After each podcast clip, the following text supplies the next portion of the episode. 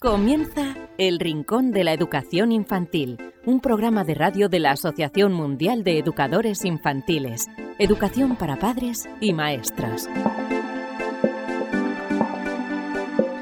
Hola a todos, queridísimos amigos y seguidores del Rincón de la Educación Infantil, bienvenidos. Eh, iba a decir una semana más, una temporada más, a un nuevo programa del Rincón de la Educación Infantil, el programa número 198. Después de esta pausa veraniega, volvemos a estar con todos vosotros y además con novedades. Ahora eh, os os diremos. En, el programa de hoy charlaremos con Francisco Cid, él es em, em, maestro de, de familia y nos va a hablar sobre el coronavirus, pero eh, de la siguiente forma, porque ha publicado un libro junto con la Asociación Mundial de Educadores Infantiles que trata de mm, cómo aprender a, vivir con el coronavirus, tanto para padres como para mm, maestros.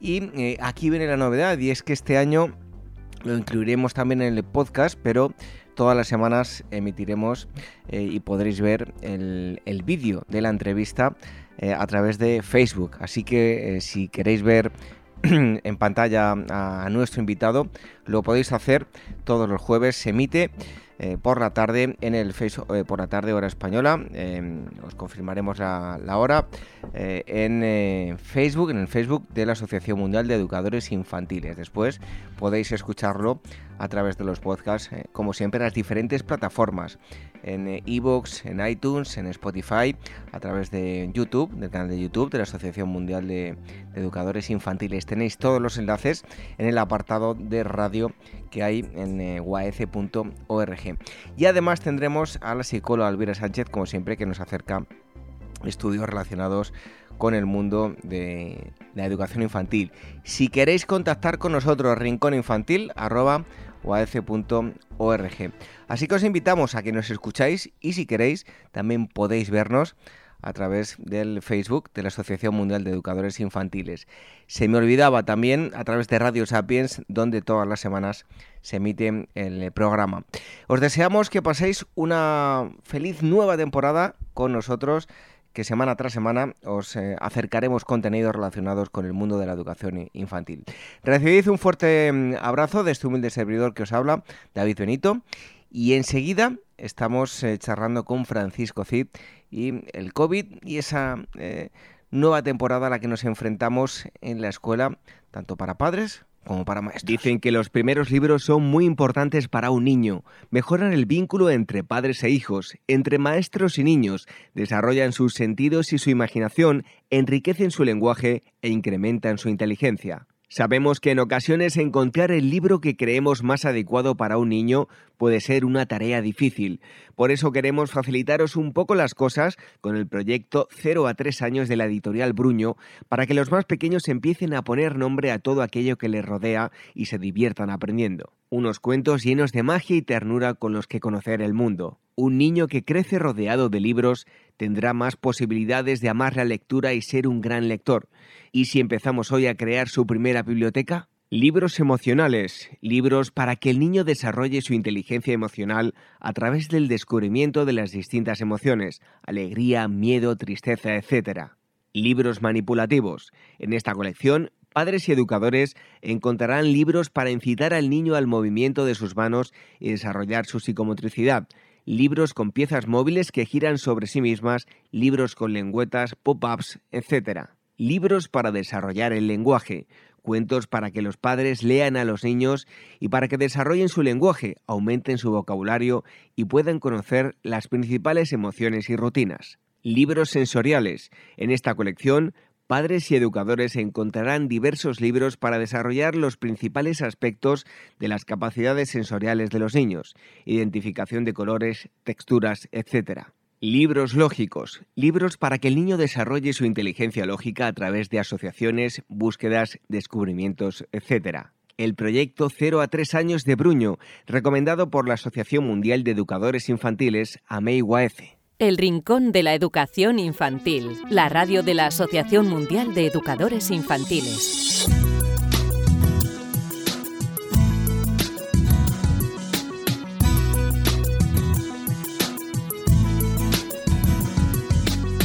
Muchos de vosotros ya nos habéis em, escuchado a través de los podcasts y hoy comenzamos esta nueva andadura y es que mm, nos añadimos a, bueno, a los nuevos tiempos y también queremos que, nos veáis, em, además de ser parte del podcast, pero vamos a tener eh, pues unas em, charlas que habitualmente teníamos a través del programa de radio, pero que ahora también, como digo, nos veremos las, las caras, nos veréis a, a, nosotros y también a los, a los invitados. Quiero pedir perdón por este pequeño desbarajuste. Estamos acondicionando todo, ha sido muy, muy rápido como lo, hemos puesto en marcha y en breve ya tenemos un espacio ya dedicado solo para eh, estas charlas de, de la Asociación Mundial de Educadores Infantiles. Y hoy comenzamos un nuevo curso y lo hacemos, nunca mejor dicho, comenzamos nosotros curso y también el curso escolar con un añadido, que es el problema del COVID-19 al que hemos tenido que hacer frente durante estos meses y llevamos hablando eh, meses y meses durante todas las vacaciones de cómo iba a ser la vuelta al cole. Pues ya la tenemos eh, aquí para hablar de ello.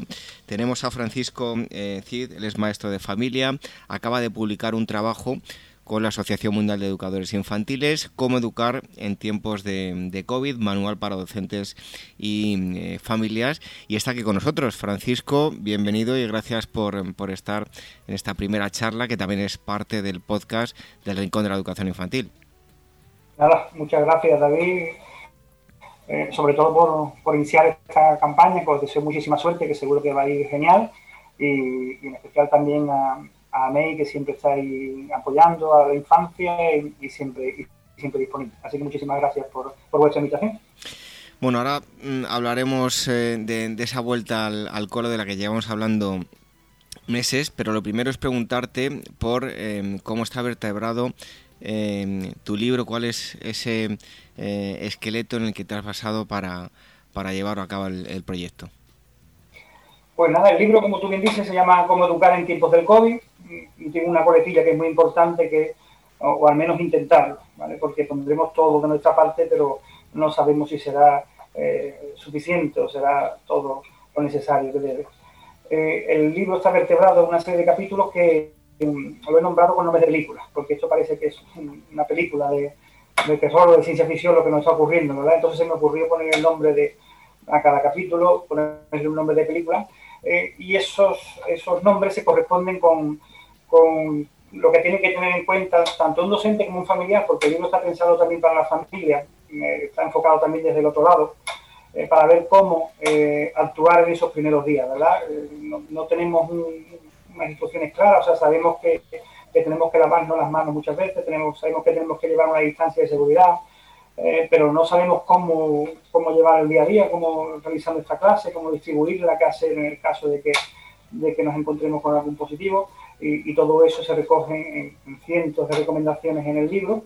Eh, y como tú bien dices viene vertebrado con nombres de, películas y el, primero, por ejemplo, de ellos es eh, Contigo empecé todo, Contigo empezó todo, eh, que hace una presentación de, de COVID,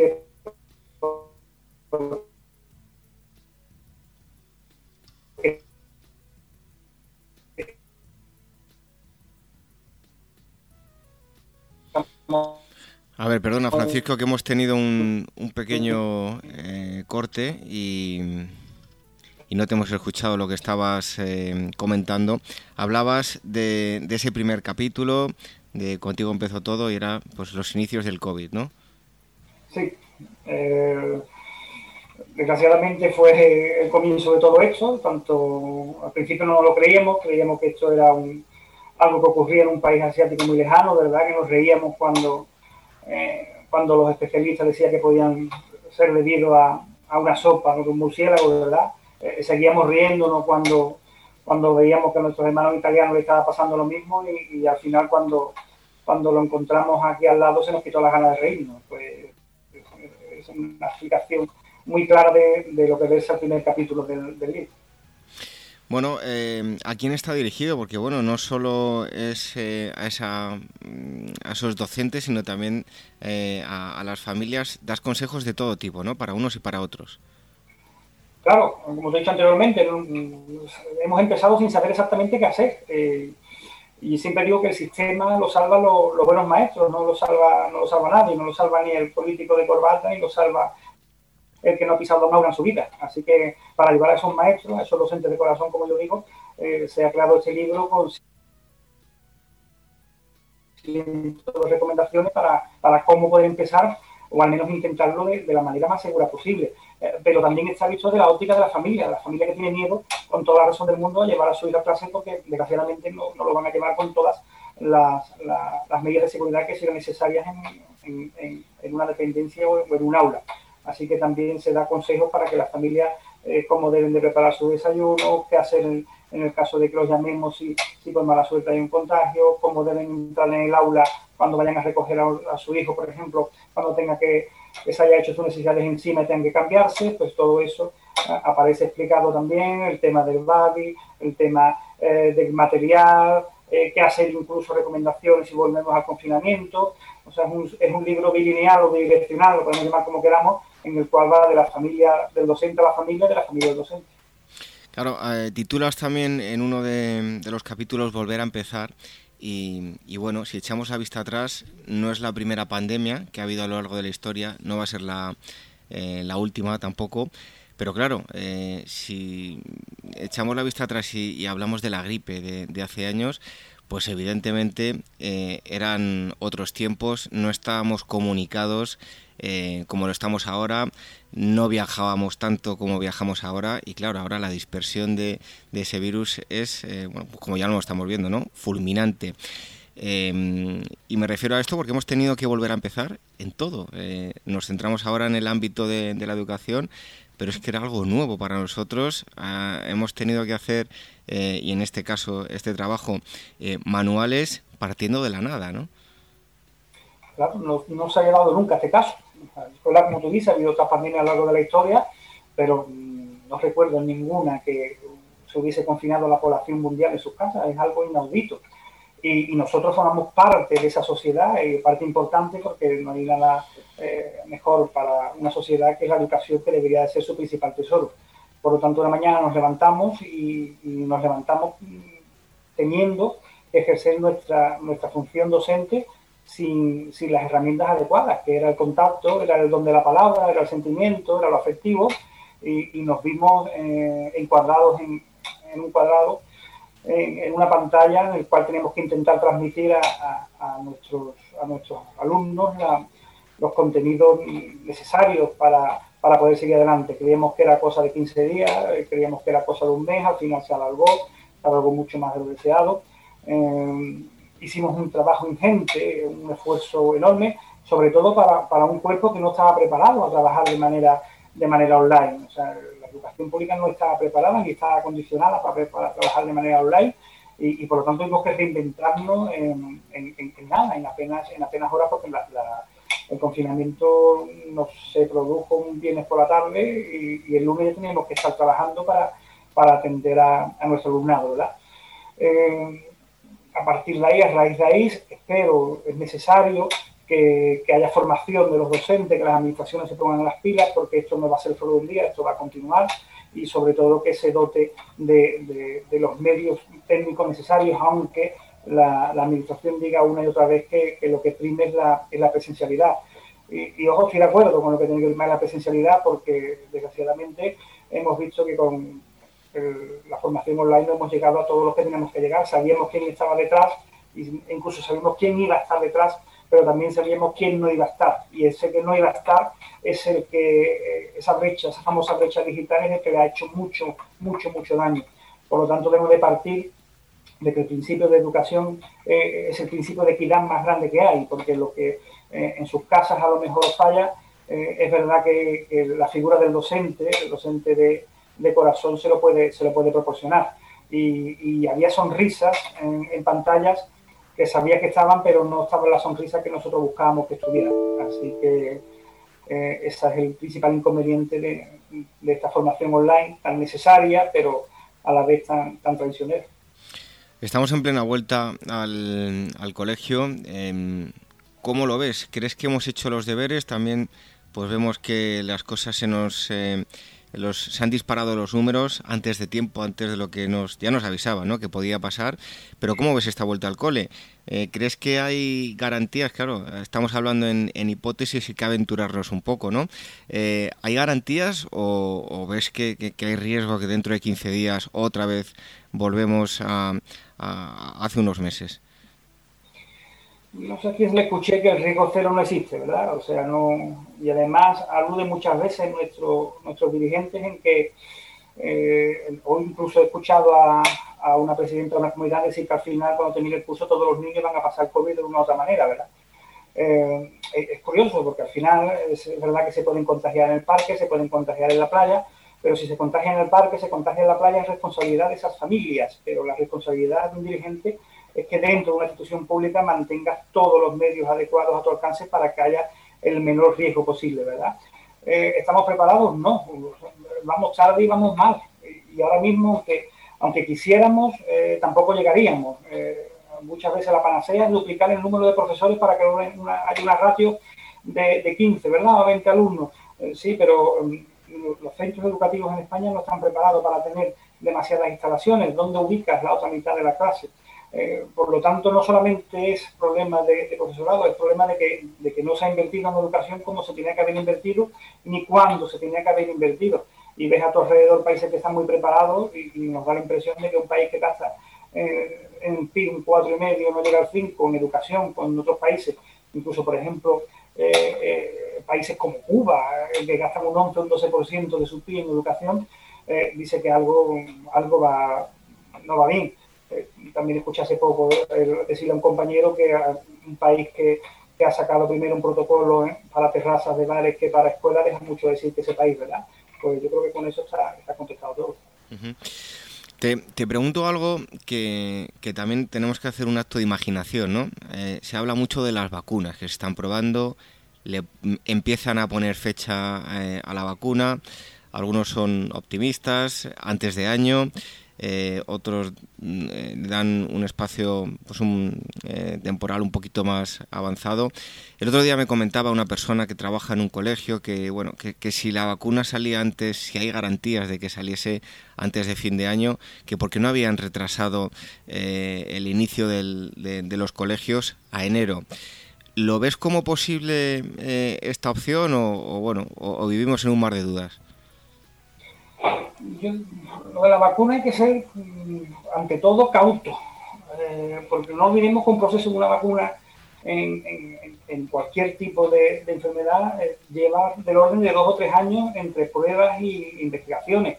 Nosotros vamos, bueno, nosotros, los laboratorios van a sacar una vacuna eh, en menos de un año.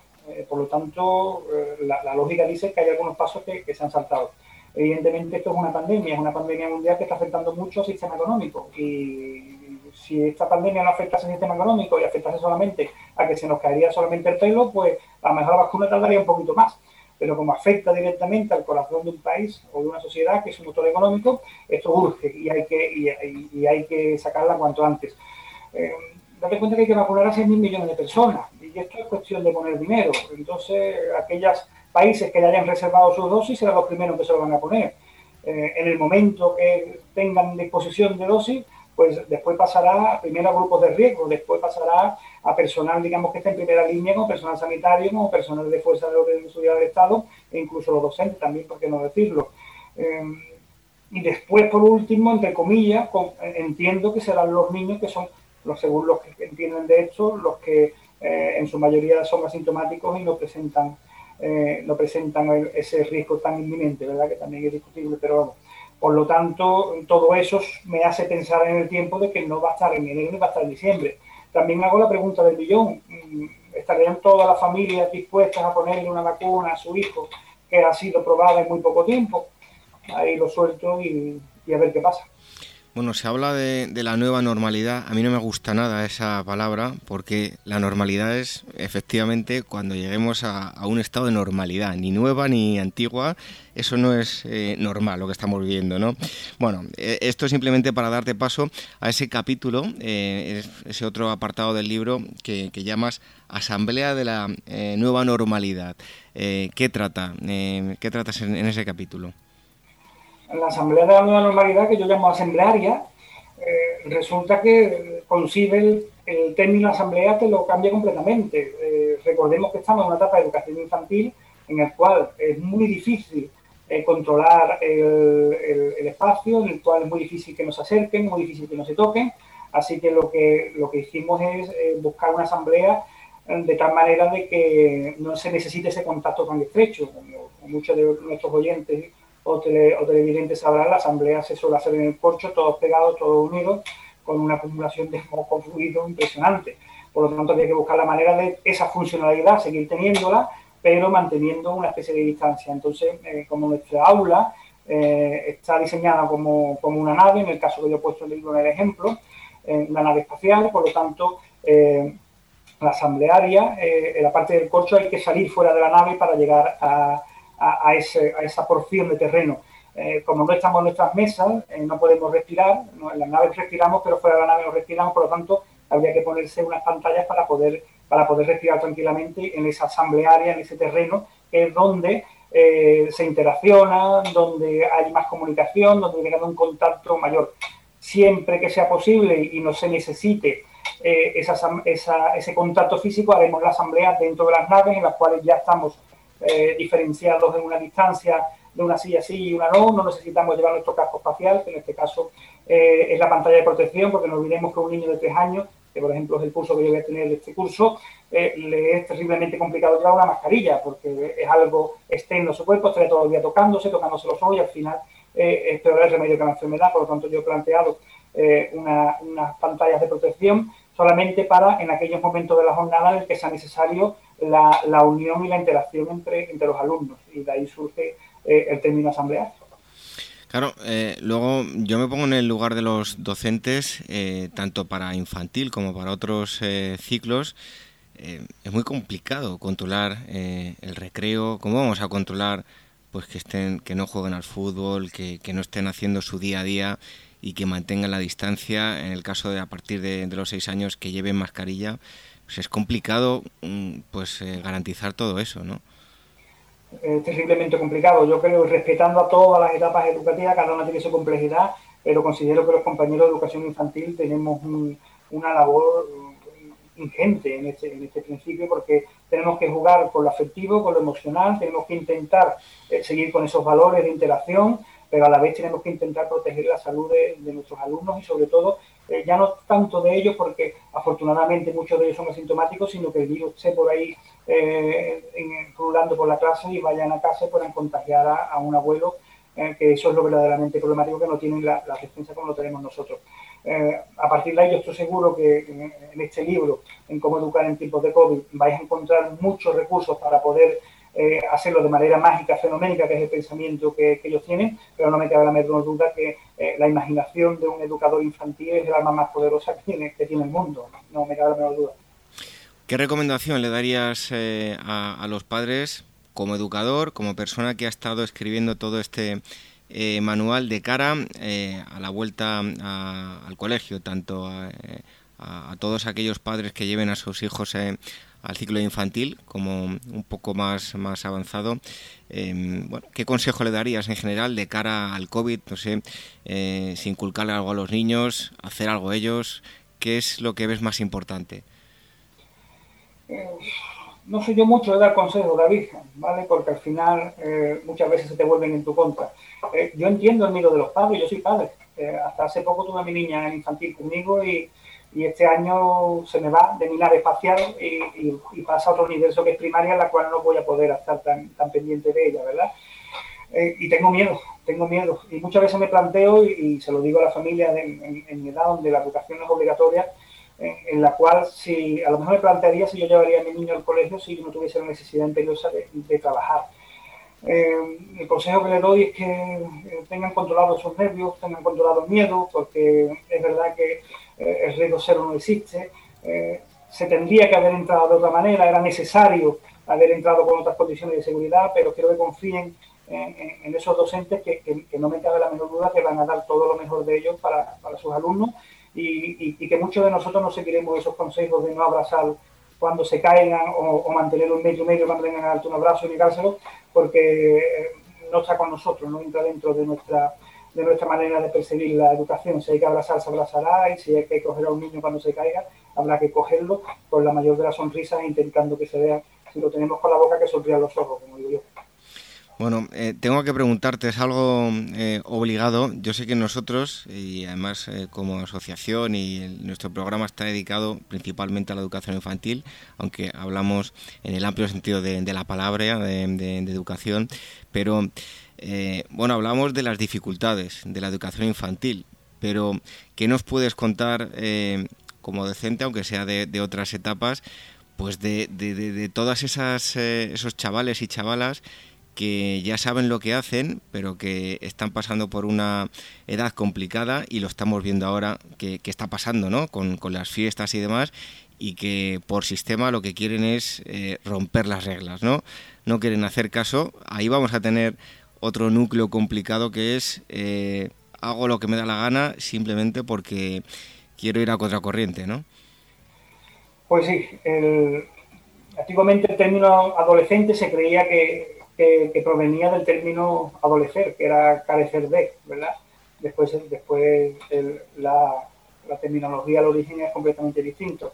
El, que adolece de adolece de miedo, adolece de, creerse que es un superhéroe y de que no le va a pasar absolutamente nada. Eh, y en la pandemia no va a ser completamente distinto. O sea, generalmente la característica del adolescente es que tú no le puedes decir no porque al final ese no es un sí multiplicado por dos, ¿verdad? Eh, el ejemplo que le puede dar un familiar es el mejor eh, el, el, hacerles ver la, la, eh, problemática, el cariz que tienen no llevar eh, una mascarilla, la dificultad que entraña para controlar un virus si nos reunimos por la noche, porque todos hemos sido adolescentes y todos nos hemos reunido en el botellón y demás, pero hacerle ver que esos actos pueden traer consecuencias muy graves a un entorno del hogar. porque es verdad que a ti puede que no, te que no te pase nada y que vayas alegremente a una fiesta por la noche sin mascarilla, sin distancia, y cuando llegues a casa pues nos podemos encontrar de que si todo el mundo hiciéramos lo mismo, eh, cada vez la hostelería está más cerrando mucho más locales, mucho más bares, y, si esto sigue de esta manera, eh, pues nos podemos encontrar con que nuestro propio padre, nuestro propio madre pierden los trabajos. Y también nos podemos encontrar de que esos actos eh, llegan capaz de, cuando vayamos a visitar a ese abuelo o a esa abuela que tanto quiere nuestro adolescente, pues que seamos asintomáticos y le, y le, contagiemos el virus sin darnos cuenta y, y al final tengamos un problema grave. Yo creo que tenemos que atacar por ahí, o sea, la responsabilidad sobre ellos es verdad que es como si tuvieran un escudo y a ellos no les van a, penetrar nada, pero si atacamos con la manera emocional y la manera afectiva, hay muchos de ellos que dirán, ah, bueno, pues mira, pues me voy a poner la mascarilla, eh, por lo menos para que cuando vea a mi abuela no, me falle o, intentar ayudar a que mis padres no pierdan, no pierdan el trabajo. Bueno, ya para terminar, eh, Francisco, después de haber escrito todo el, el manual, volvemos a hacer un acto de imaginación. Eh, estamos a las puertas del inicio de los colegios. Em, ¿Piensas que va a ser cosa de 15 días o que, bueno, que vamos a ser responsables y, se va a controlar todo? Esa es la pregunta, del niño. Eh, creo que me han preguntado hoy, eh, llevo un día de medio horroroso y me creo que los, tres o cuatro medios por lo que he hablado hoy me han preguntado lo mismo. Eh, yo quisiera equivocarme, quisiera estar en mi clase y en mi aula con mis niños durante todo el curso sin tener que salir. Pero no depende solamente del docente, ¿vale? También depende, en este caso tenemos que remar todos. Eh, y ahí ese triángulo, administración, familia, docente, en la cual si todos nos remamos en el mismo carro, mm, es muy probable que en esos 14 días volvamos. Eh, la administración ya sabemos que de momento ahí no lo ha hecho muy bien. Los docentes tienen que aplicarse mucho el cuento de intentar trabajar por y para sus alumnos pero las familias también tienen necesidad imperiosa de también cumplir las normas. Si su hijo tiene fiebre, si tiene síntomas compatibles, es necesario que se queden en sus casas, que no lo lleven al colegio, porque disimularlo con un darse, con una piratada, al final lo que va a provocar no es que se cierre 14 días una aula, sino que se cierre un colegio entero. Y si damos un medicamento por el hecho de que tengo que salir imperiosamente a trabajar, si está contagiado, al final si te confinan al niño vas a tener que estar 14 días también dentro del aula. Entonces, esto es cosa de tres, David. Y de momento, el triángulo, como no haya un equilibrio, eh, te digo yo que, más de uno y más de dos colegios eh. Eso es, eso es muy probable. Bueno, pues a todos aquellos que estén interesados, maestros y padres también, cómo educar en tiempos de COVID, manual para docentes y familias. ¿Cómo educar en tiempos de COVID? Eh, como decía Francisco, al menos eh, intentarlo. Está editado por la Asociación Mundial de Educadores Infantiles. Francisco, te damos las gracias por haber estado aquí con nosotros en este eh, esta continuación del podcast, pero esta primera de las charlas que vamos a tener a través de, vídeo. Y bueno, pues agradecerte que hayas estado aquí con nosotros. Un fuerte abrazo. Igualmente, ha sido un placer y, nada, que sigáis mucho éxito y, que sigamos las recomendaciones, por favor. ¿eh? Y leer mucho, mucho, mucho, que es importante. Hasta pronto. Un abrazo.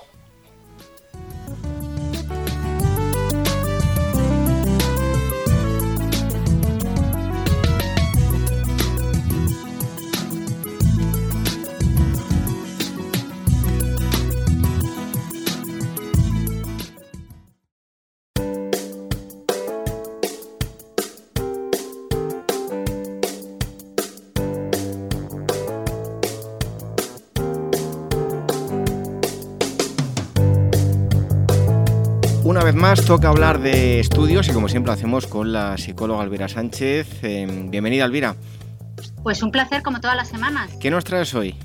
Mira, te voy a hablar de la importancia de los juegos de, de, contacto físico entre el papá y su hijo durante los tres primeros años de vida para mejorar el control de las emociones. Pues adelante, Elvira, cuéntanos. A ver, mira, es cierto que la relación entre padres e hijos ha ido evolucionando con el tiempo, porque bueno, antes la crianza y el cuidado de los niños pues solía recaer más en las madres y ahora los padres actuales eh, pasan tres veces más tiempo con sus hijos en comparación con generaciones anteriores. O sea, por así decirlo, ahora por suerte, pues como que os implicáis más, ¿no? Y es que además de lo, de lo bien que viene, ¿no? Que vosotros ayudéis en casa, diversas investigaciones han hablado de los beneficios de tener padres involucrados en la crianza de los hijos y ahora sumamos este estudio más a la lista, que ha encontrado que los juegos de contacto físico entre el, padre y, el, hijo o la hija durante los tres primeros años de vida eh, mejoran el control de las emociones. Entre ellos, un estudio que ha sido realizado por la Facultad de Educación de la Universidad de Cambridge y la Fundación Lego, que tiene como objetivo bueno, pues analizar de qué forma influye en el desarrollo de los niños el juego con mamá y con papá hasta los tres años de edad. Un poco estamos hablando de 0 a 3 años. Pues bien, en esta investigación de la que hoy os hablo, consistió en una revisión de 78 estudios realizados en Europa y en Estados Unidos entre los años 1977 y 2017. Estudios que habían encontrado una correlación eh, consistente entre el juego entre padres e hijos y las habilidades emocionales de los niños. Y de acuerdo con esta, por así llamarlo, macro revisión de estudios, aquellos niños cuyos padres eh, que pasaban tiempo jugando con ellos desde edad temprana mostraban tener una mayor facilidad para controlar sus emociones y su comportamiento a largo plazo. En concreto, los investigadores pues encontraron tres aspectos clave, bueno, serían más bien tres curiosidades. La primera de ellas, que los padres eh, pasan, eh, que los padres que pasan un tiempo jugando con sus hijos ven que normalmente el juego suele ser en forma de juegos físicos, a diferencia de cuando una, cuando la madre juega con los hijos. El segundo, en la frecuencia del juego entre el papá y el niño aumenta, eh, aumenta, por así decirlo, eh, es alto en la más tierna infancia para después disminuir hasta la llegada de la infancia media, como dicen estos estudios. Y el tercero, que es un poco lo que hemos comentado ya, que el juego de los papás en los primeros años de vida contribuye de forma positiva al desarrollo social, emocional y cognitivo de los niños. Por tanto, a ver, es importante que los niños pasen tiempo suficiente con ambos padres, pero el juego físico que tienen con su padre pues a ver, no solamente es divertido para ellos, sino que también les ayuda a tener un mejor desarrollo emocional y social, lo cual pues obviamente les va a ser útil para toda la vida. Bueno, Elvira, ¿y con qué te despides hoy? Pues mira, me voy a despedir con el tema estrella de la temporada. Y es que la revista The Lancet ha publicado un nuevo estudio en el que se ofrecen los datos de la situación de los niños en Europa pues con respecto al coronavirus. A ver, el primer dato importante es que la COVID-19 dicen que siguen sin afectar demasiado a los pacientes pediátricos, con lo cual es una buena noticia. Bueno, pues parece que los niños no se ponen tan malitos como otros grupos de edad. Ah, bueno, se me olvidaba decirte que este estudio se ha hecho con 582 niños y adolescentes de entre 3 días de edad y 18 años de edad, aunque el 62% de los pacientes jóvenes, bueno, fueron hospitalizados y menos de uno de cada diez necesitó tratamiento en la UCI. O sea, uno de cada diez, menos de uno de cada diez es un dato bastante bajo. Y en este estudio te cuento que han participado, bueno, 582 niños y también 82 instituciones especializadas en salud de 25 países europeos. Es decir, tenemos una muestra bastante representativa. Y se realizó eh, entre el 1 y el 24 de abril del 2020 que fue durante, por lo menos en Europa, donde el pico inicial de la pandemia. Bueno, pues dicho de esto, te explico.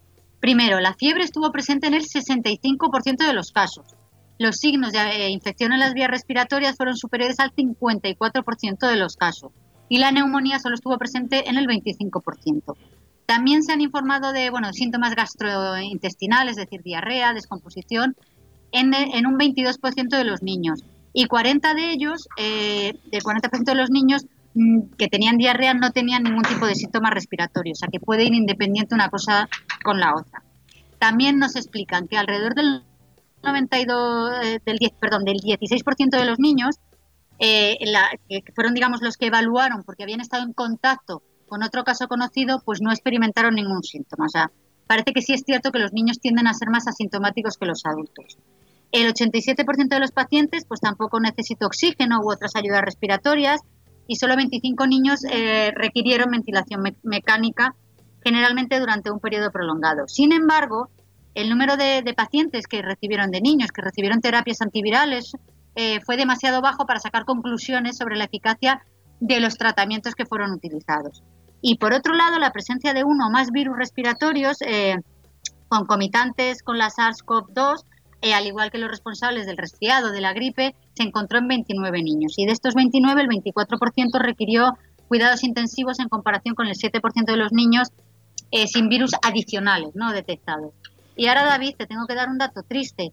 Cuatro pacientes murieron durante, bueno, cuatro niños murieron durante el periodo de estudio dos de los cuales, bueno, tenían afecciones médicas previas eh, y, bueno, y todos los pacientes fallecidos también hay que decir que tenían más de 10 años. De estos cuatro, todos tenían más de 10 años. También dicen que el hecho de que muchos niños con síntomas leves no hayan sido evaluados y la falta, bueno, de estandarización en las pruebas, pues es cierto que dificulta la generalización de los resultados en una población más grande, porque si bien la muestra es representativa, eh, todavía queda mucho por estudiar. Pero según los autores, también dicen que es probable que la tasa de mortalidad de los casos reales en niños sea más bajo que lo observado en este estudio, que en este estudio fue del 0,69%. Y ya por último te, cuento que, bueno, que en cuanto a la pregunta de si son supercontagiadores o no, a ver, la comunidad científica parece que cree que no, ¿vale? Eh, no lo tiene claro, pero parece que cree que no. El problema está en que contagian al ser porque son asintomáticos. Y entonces, aunque ellos estén contagiados, al no tener, digamos, indicios no se, les no se les realiza ningún tipo de prueba. Y, esto, y es por ello que hay niños que están contagiados en la calle libremente, pero precisamente por eso, porque son asintomáticos, pero no porque sean más contagiadores que el resto de la población. Pues ahí está ese estudio que nos habla de, los datos en la infancia sobre el, el, COVID-19. Eh, Elvira, muchísimas gracias y hasta el próximo día. Pues aquí estaré.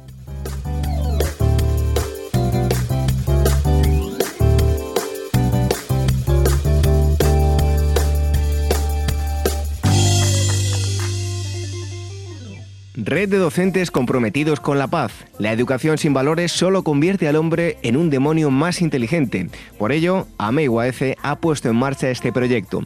Un docente comprometido con la paz es un profesional de la educación infantil o primaria que sabe y cree que la docencia es la tarea que más puede transformar la sociedad y que quiere conseguir un mundo mejor, más justo, más equitativo, más amable y en consecuencia más feliz. Apúntate y forma parte de la red de docentes comprometidos con la paz. Es gratis y solo tiene ventajas. Visita la siguiente web uaece.org barra docentes comprometidos. Como dijo Nelson Mandela, la educación es el arma más poderosa que puedes usar para cambiar el mundo. Red de docentes comprometidos con la paz. El Rincón de la Educación Infantil, la radio de la Asociación Mundial de Educadores Infantiles.